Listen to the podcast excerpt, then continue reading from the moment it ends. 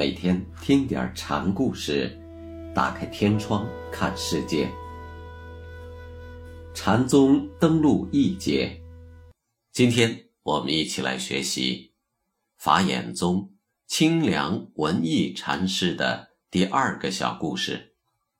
故事的名字叫“毫厘有差，天地悬隔”。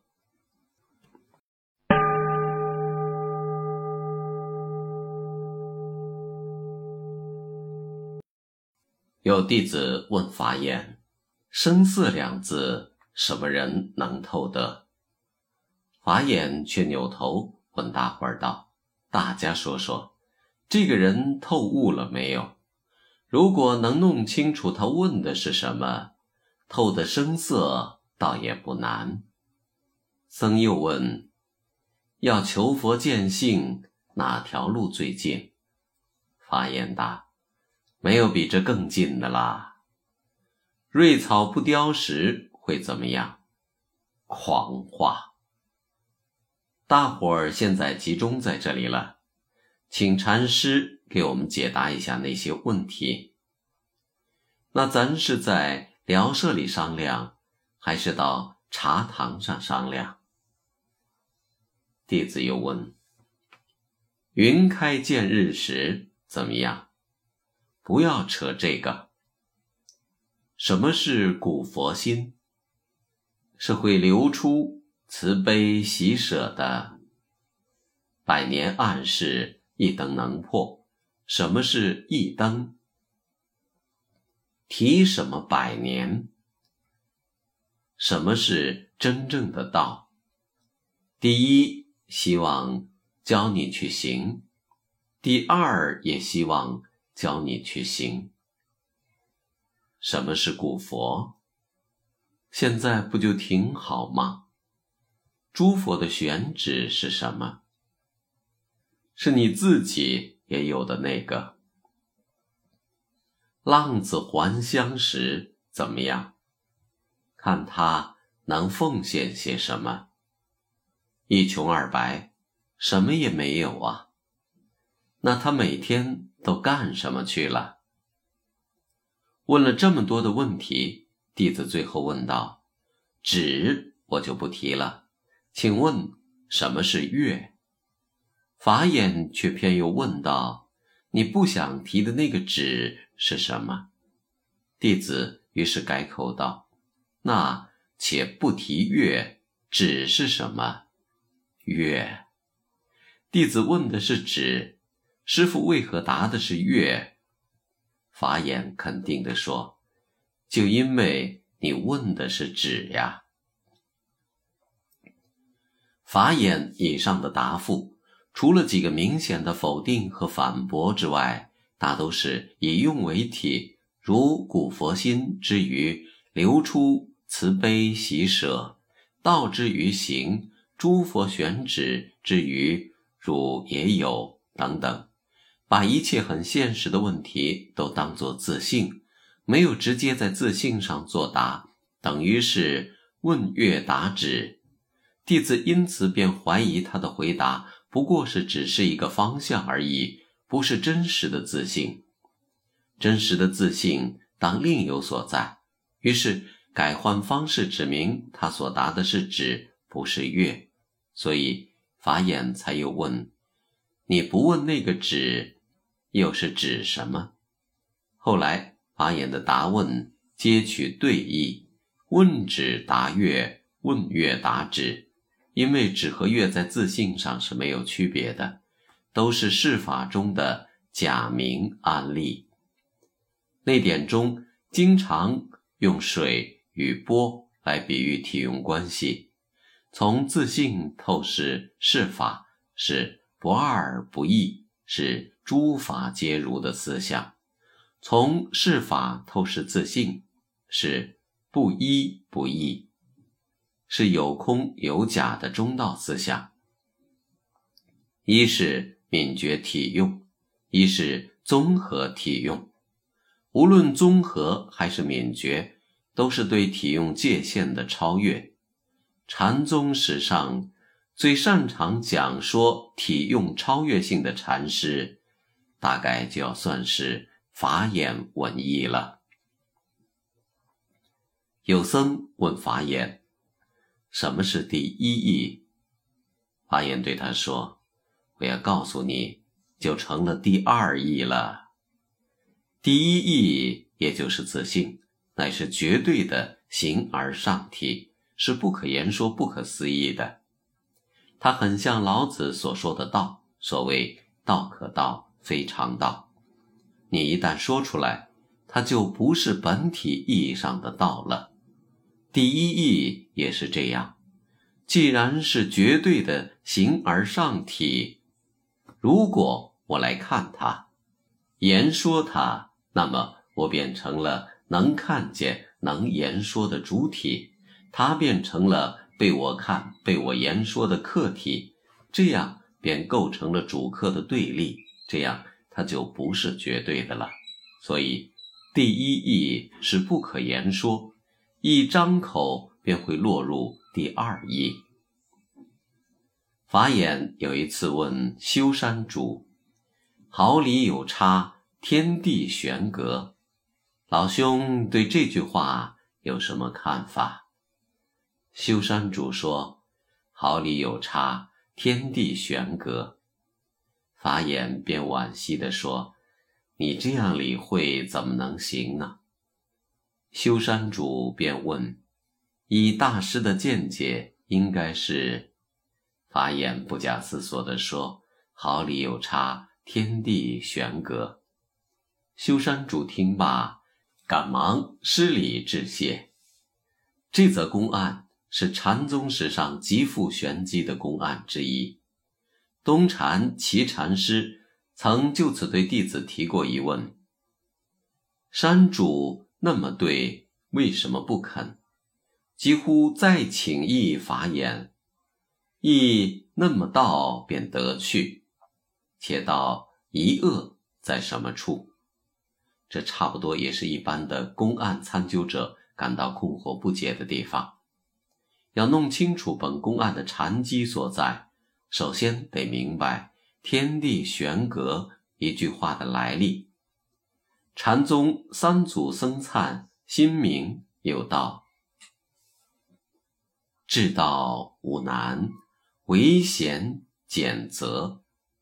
但不爱憎，动然明白。毫厘有差，天地悬隔。”法眼与修山主参究的便是这几句诗。这里颇可奇怪的是，法眼的问语正好就是。修山主的答语，而后宾主导致，法眼的答语又是原封不动习用修山主的问话，你来我去，颠三倒四，总是毫厘有差，天地悬隔一句话，各中三昧，颇不易参究，大略可以做这样的解会。修山主只是从言语思虑上作解。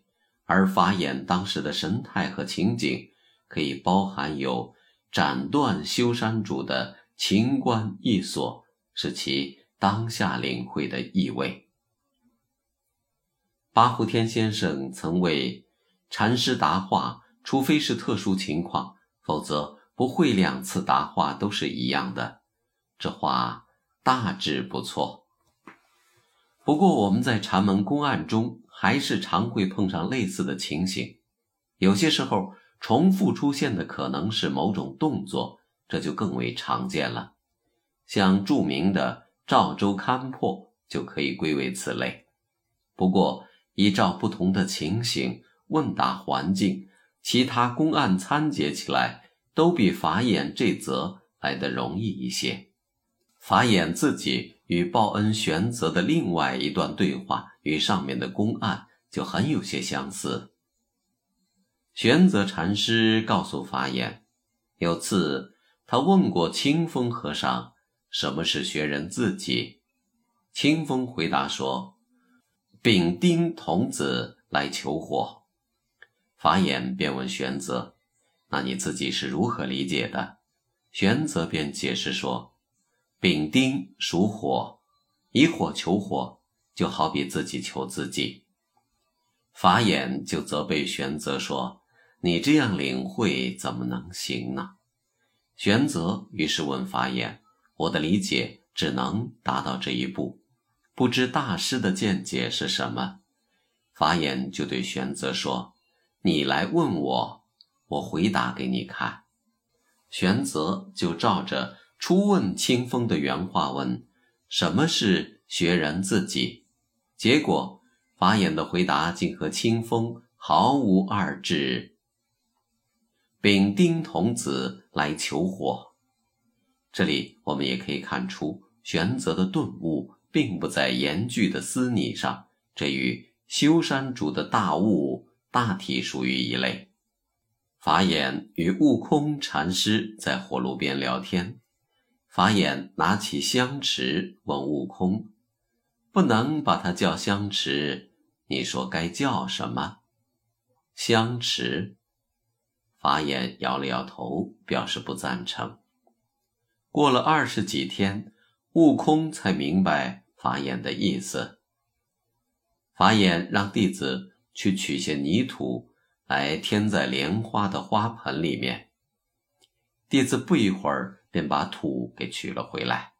法眼就问：“这土是在桥东取的？”还是在桥西取的，桥东取的，是真实的还是虚幻的？弟子这才明白，师傅原来是在勘验自己的悟性。法眼指着庭中的翠竹，问自己的弟子：“看见了没有？”“看见了。”“是竹子进了你的眼里，还是眼光？”落在了竹子上。有一个俗士送给法眼一幅画章，法眼展开欣赏了一番，然后问画的作者说：“你是手巧还是心巧？”“心巧。”法眼便问：“那哪个是你的心？”俗世被问了个张口结舌。有僧人问法眼。什么是八万大劫以来的事？法眼答：都体现在当下现在之中。上面法眼与弟子的问答涉及的都是事物的对立之象的问题，如东西、真实、虚妄、如来、眼道、心、手等等。法眼虽未对此做详细的指示。但他的主要意图却是比较明显的，启发弟子泯除对对立之相的执着之念，从主体到客体，从主体与客体、时间与空间、本体与作用、顺客与永恒的对立中超脱出来。法眼常跟弟子们一块儿普请作悟，有次大伙费了九牛二虎之力。凿开了一只井水泉眼，结果很快又让流沙给堵住了。法眼触景生机，问身边的弟子说：“泉眼不通，是让沙给堵住了；道眼不通，是让什么给堵住了？”弟子茫然不知所对，法眼就替他答道：“是被眼堵住了吗？”这里的眼实际上就是指世俗的观物方式，正因为有实心成见的阻隔，自信才受蒙蔽而不得显露。正在这说话的时刻，有一个僧徒挑了一担土石从前面经过，法眼随即又捡起一块石头搁到他的土筐里，并拍拍那僧的肩膀说。我帮你一把。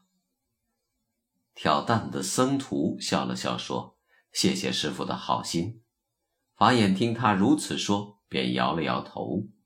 旁边的另一位僧徒插了一句问：“师傅是什么心行？”